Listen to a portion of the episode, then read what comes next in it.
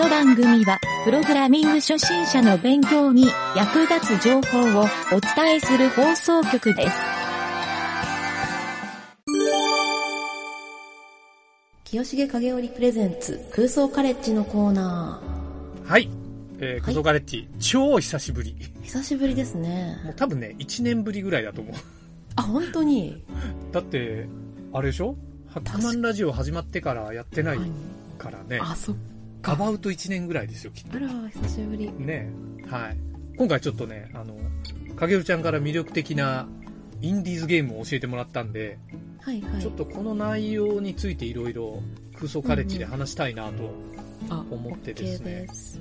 はい。これちょっと、あの、ゲームの URL がまずあるんで、これは番組の詳細欄に、あの、貼っとくんだけど、えっ、と、タイトルが、これ、ライトの伝説でいいのかな？ライトの伝説。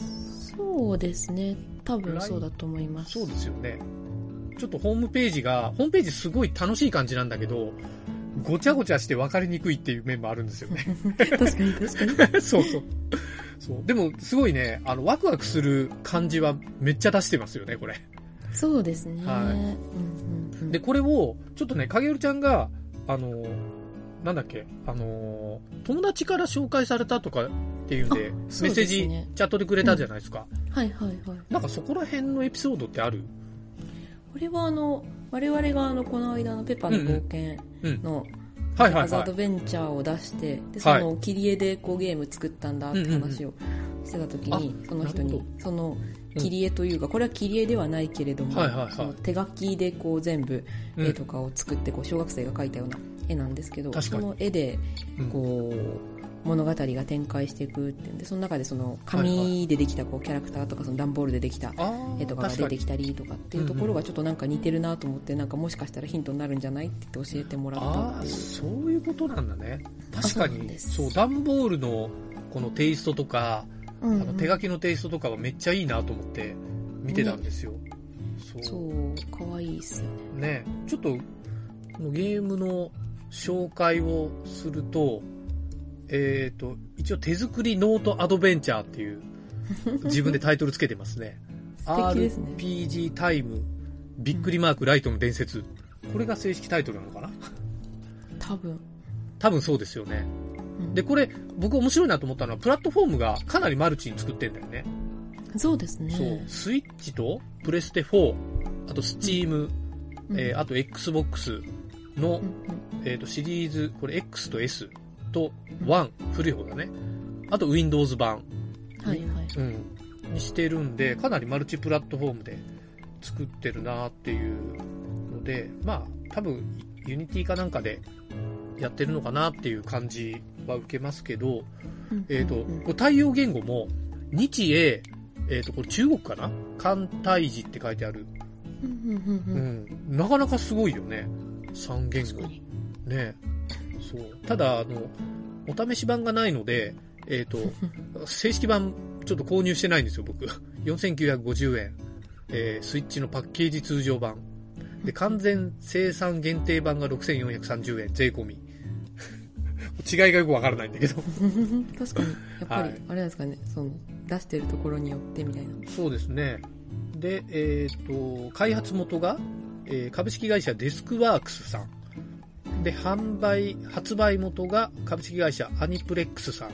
ああ、うんうんうんちゃんと反社を通してやってるんですね。あうんあ、なるほど。なんかちょっと、開発の裏事情とかも、この制作現場の人らに聞いてみたい感じもするんだけど、確かに。ちょっとそういうブログ系とかが中になくて、よくそこまでわからないんですけど、なんとね、中ページを見ていると、えっ、と、世界各国で数々の受賞歴っていう風にすげえ受賞してるんですよ。そうですね。すごいよね、これ。日本ゲーム大賞、ゲームデザイナーズ大賞とか、えっ、と、ファミツー .com 賞。おもういっーぱいあるよ。海外もいっぱいあるよ。インディーコード、えー、の、台の北とかでも撮ってますかね。うん、台北もあるね。うん台北ゲームショー。そんなあるんだって初めて知ったけど。センスオブワンダーナイトう。んこういうのまた出てもいいですね。本当だね。アニメ漫画フェスティバル、えー最優秀ゲーム金賞。すごいよね、この。あ、東京ゲームショウもファミ通大賞取ってるよ。すごい。メディアアワードインディー部門。ああ。だから多分この反社の人らの、もしかしたらプッシュとかもすごかったんじゃない？あの、うん宣伝とか打ち出し方も。ホームページも秀逸だしな。ていうかこれうん。何？こう二人で作ってるみたいですね。おーおー我々と似てる。我々と同じです。なんかプログラムが少し書けるプランナーと、ね絵が少し書けるプランナーの二人を中心とするチームですっていう。なるほど。ああ、似てるね。このなんか、あれだね、このゲームが撮ったんじゃなくて、この過去に作ったゲームで撮ったのかな？あ、でも、違うわ。これ構想16年、開発10年って書いてあるよ。すっごい。ちょっと、うちらの日じゃなかったね。すごいな。あでもまあこれぐらいかけて作ってもいいんだなっていう気は。え、この、じゃあ一つのゲームでこれだけ賞もらってるってこと？だよね。そうじゃゃないですかね。多分このページにここれだけ載ってるってことは。なるほど。一番最初2007年東京ゲームショウ。日本ゲーム大賞アマチュア部門で撮ってるね。うーん、確かに。7年からそうか、2018年とか何回も出してるんですかね、同じゲームで。多分それで、はい。えっ、と、もうそこが構想時点で、はい構想16年。違うのかな？本当こういうこと書いておいてほしいよね、ホームページに。ね確かに確かに。え。でも最初ゲームタイトル名違うんですよ。バトルクエストって書いてあるんで。うんうんうん。もしかしたらその時はその、うんあれだったんですか、その元ネタのでこうシンプルに小さく作ったっていうああ、のを出して。そっかそっか。そっから徐々にバージョンアップさせていったのかもね。の可能性はありますね。だからいろんなバージョンっていうか、マルチプラットフォームでみたいになってるのかもね。うんうんうん。ああ、なるほど。で、これが正式に発売したのが2022年の8月18日。これが Nintendo Switch とプレステ4のダウンロード版。で、その翌月の9月に Steam 版。で、10月には、えっ、と、Nintendo Switch のパッケージ版っていうのを出してるんだ。あ、パッケージで出したんだ。ああ、なるほどね。ということは、スイッチが最初だったのかななんか Xbox がちょっと日程がよくわかんないから、最初 Xbox じゃないかっていうのもちょっとあるんだけどね。Windows 版とかもあるから。Xbox ってそんな出しやすいものなんですかね？いや、えっとね、あれなんですよ。もうほとんど Windows、Xbox 作ったら Windows のライブラリーなんで、ああ、なるほど。中身 Windows ですからね、あれ。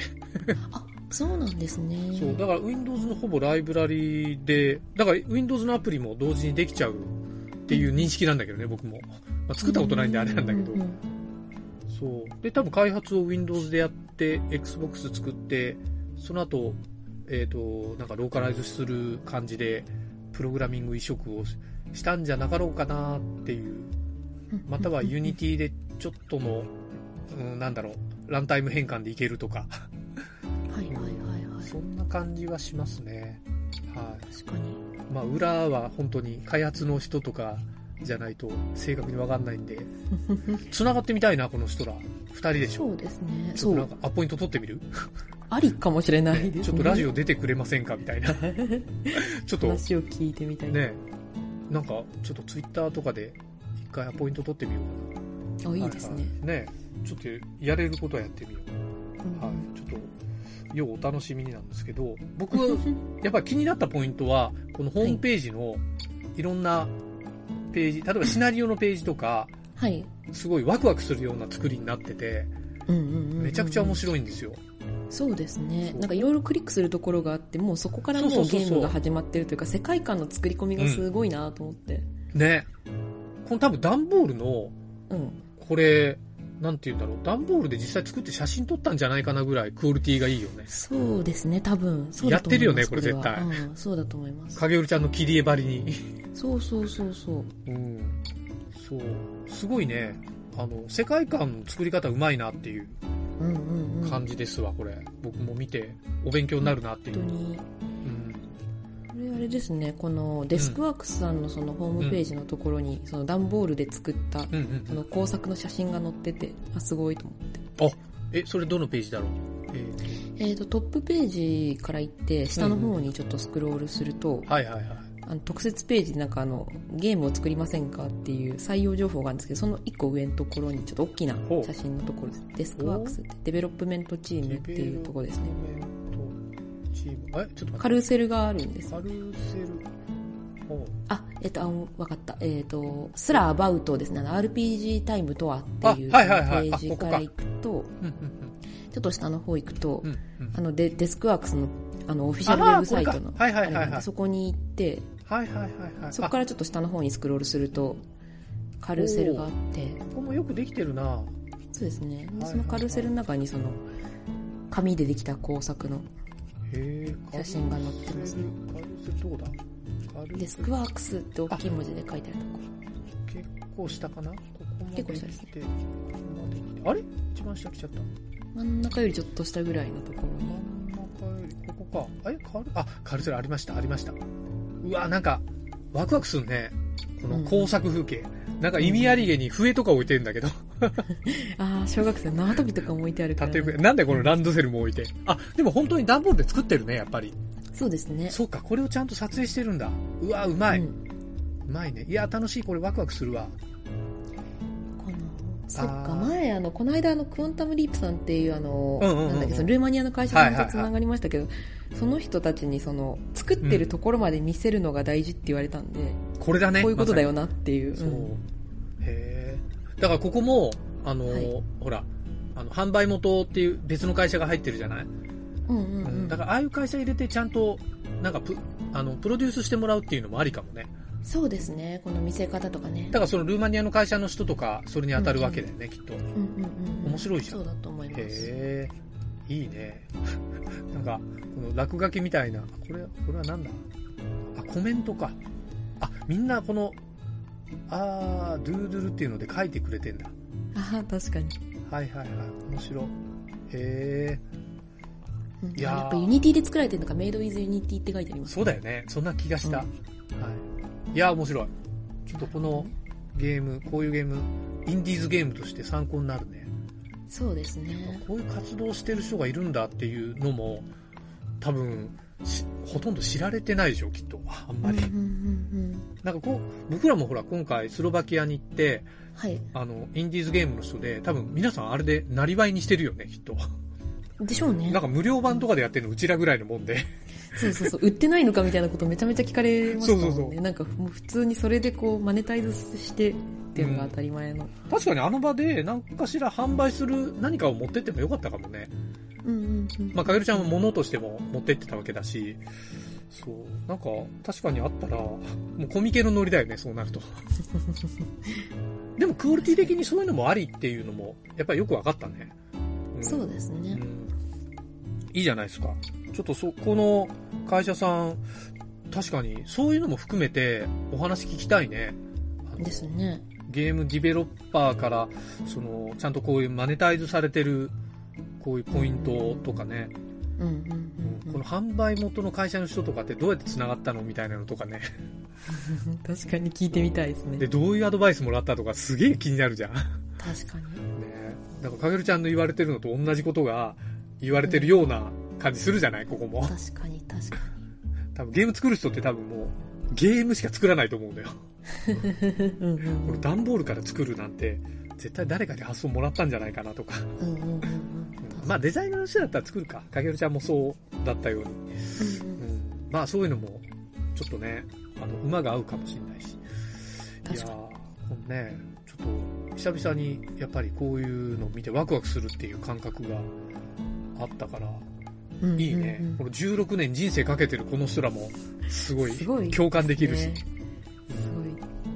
実際どうする？あの裏でさ、あの、いや、いっぱいアルバイトしてるんですよみたいに 言ってたら、いやそれはそれで素敵だと思いますよなるほど。それで形にするっていうのが。まるでこうゲーム界のお笑いに芸人みたいのように。ありですな、それは。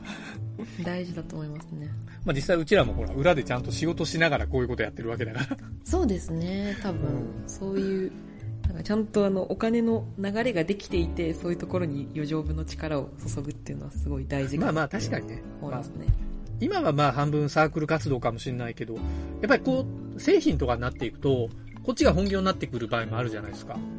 で、多分プログラミングやる人とかは、うん、むしろ、まあゲームじゃないにしても、それをやっぱり本業にしたいわけだからね。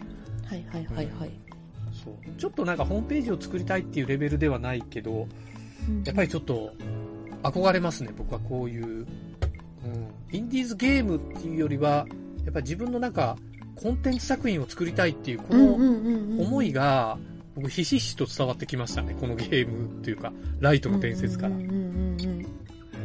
想像できるに、この多分、デザインの人が、絵描いてて、で、うんあ俺がプログラム作ってやるよ、みたいな。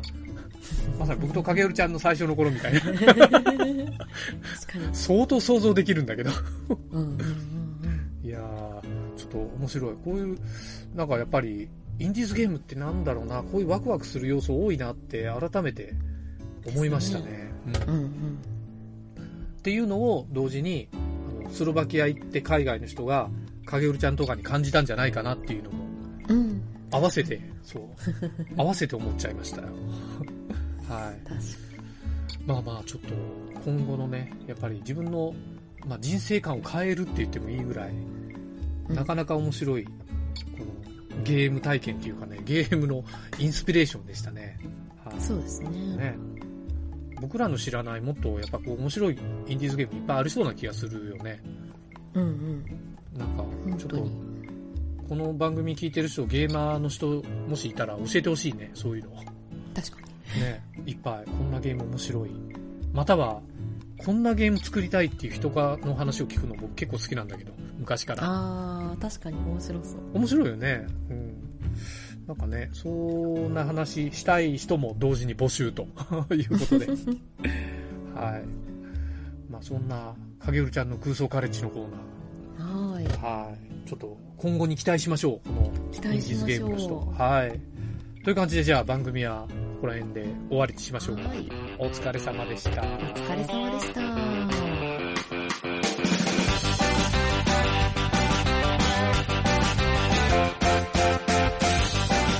番組ホームページは、https, コロン、スラッシュスラッシュ、ミント、ドット、マーク、スラッシュ、ラジオです。次回もまた聞いてくださいね。